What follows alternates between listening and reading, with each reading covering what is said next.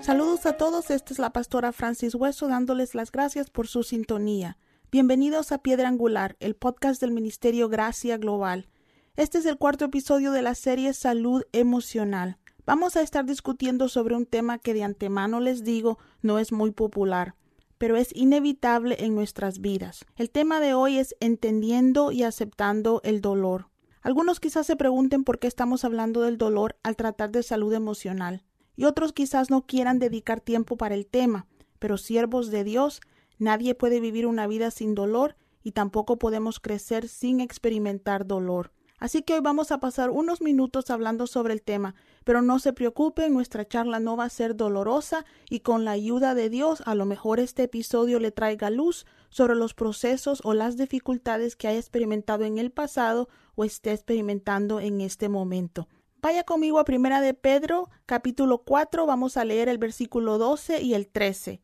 Queridos hermanos, no se extrañen del fuego de la prueba que están soportando, como si fuera algo insólito. Al contrario, alégrense de tener parte de los sufrimientos de Cristo, para que también sea inmensa su alegría cuando se revele la gloria de Cristo. Aquí el apóstol Pedro nos dice a la Iglesia que no debemos sorprendernos cuando pasemos por pruebas como si las pruebas fueran algo inesperado o algo que no puede venir a la vida de los creyentes.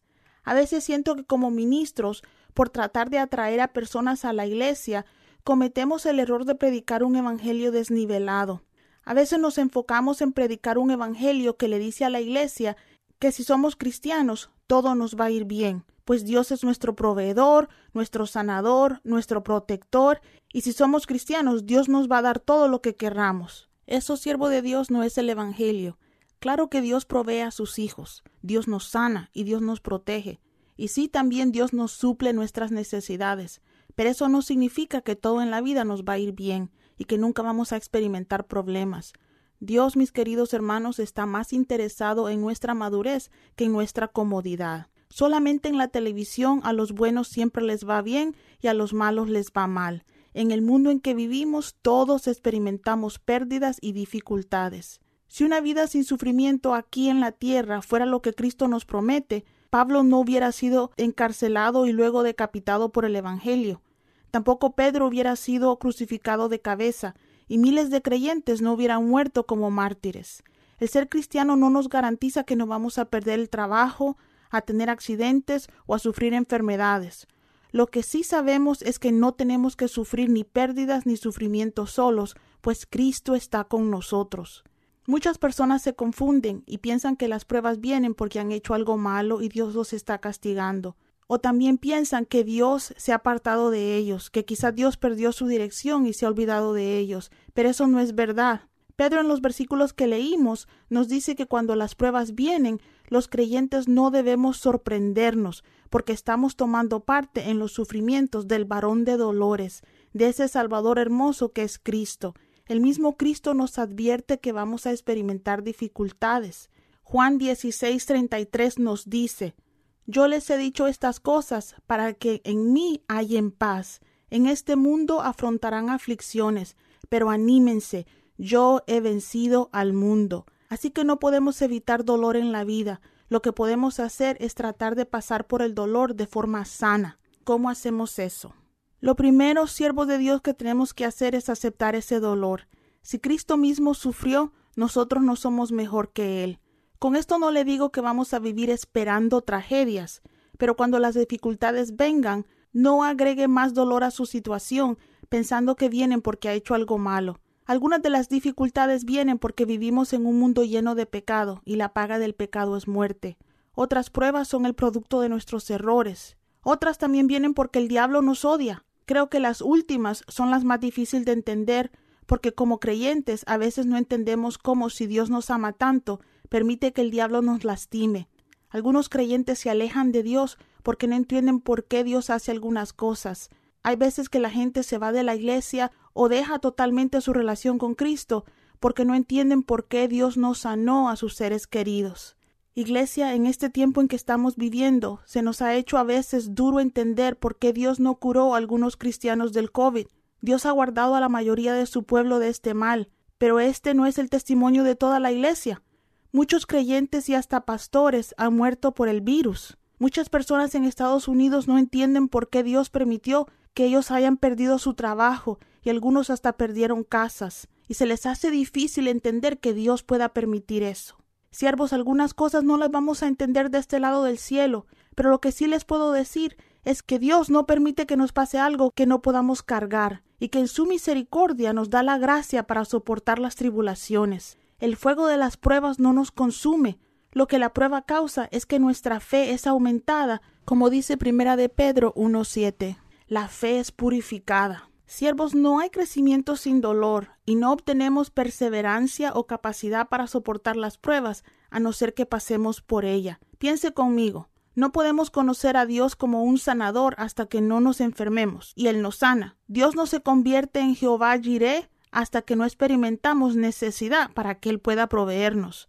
Solamente en los momentos de angustia es que llegamos a conocer a Cristo como nuestra paz. Muchas personas quieren ver milagros, pero no se ponen a pensar que los milagros únicamente son necesarios en caso de extrema necesidad.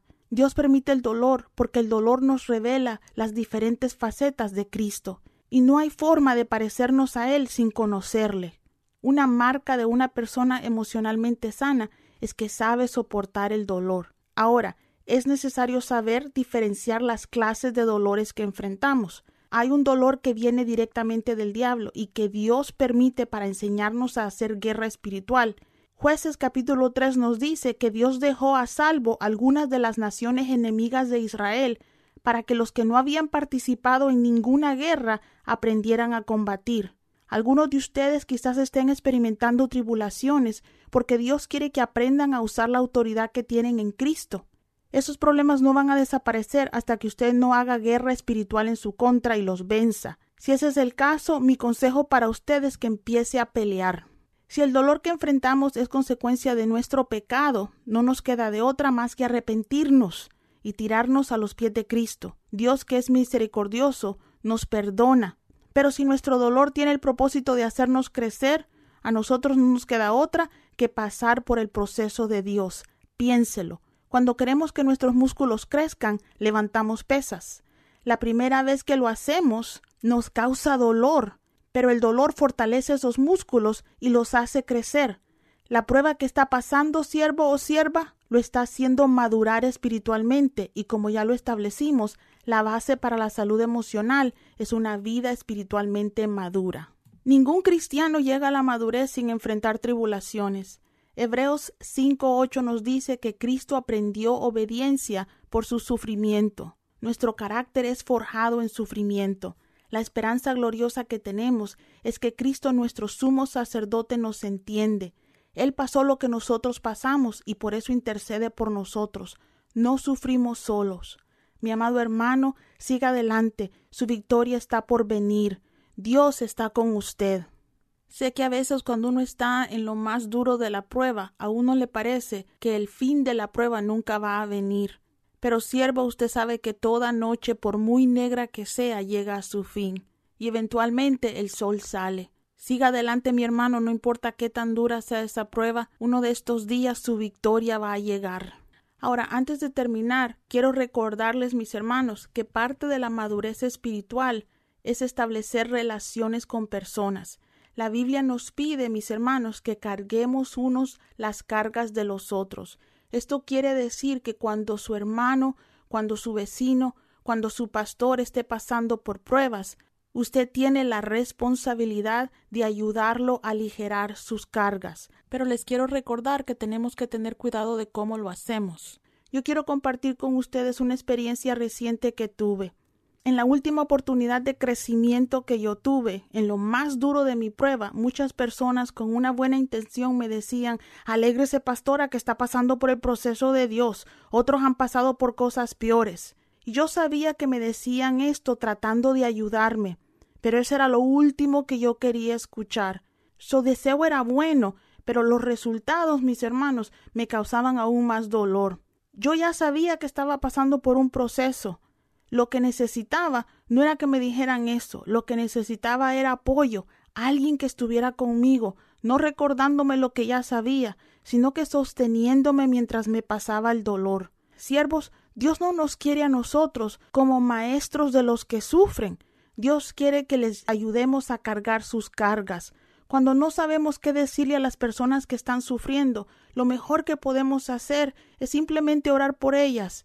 Y si acaso usted siente que usted debe hacer algo, pregúnteles ¿qué puedo hacer para aliviar tu carga?